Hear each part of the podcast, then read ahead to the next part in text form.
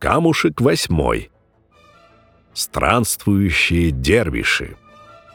Говорят, во время Казанского ханства в городе проживало много паломников из восточных стран, которые приезжали поклониться святыням.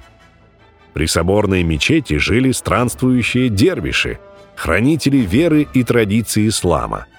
Это были старцы, которые покинули свои дома еще юношами и прежде чем прибыть в Казань, обошли пешком или объездили с караванами торговцев полмира. Перед самой осадой города имам Кул-Шариф велел им собраться и уходить по Арской дороге в безопасное место. Но не жизнь свою спасали дервиши, а священные религиозные книги. Одна из них в серебряном окладе с золотыми застежками весила два пуда – это был Коран из сожженных булгар, украшенный семью крупными сапфирами. Погрузив все на арбу, под покровом ночи отправились дервиши, куда указал имам.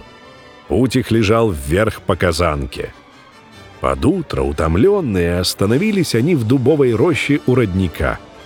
И каждому приснился один и тот же сон, будто не в лесу они сидят на камнях, а в тени шатра у фонтана.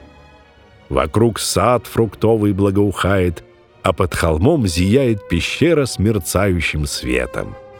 Проснулись дервиши и поспешили на ее поиски. Недолго они искали пещеру. Как нашли, спрятали в глубине все фолианты до мирных времен. А вход камнями завалили. И остались здесь, чтобы эти реликвии оберегать.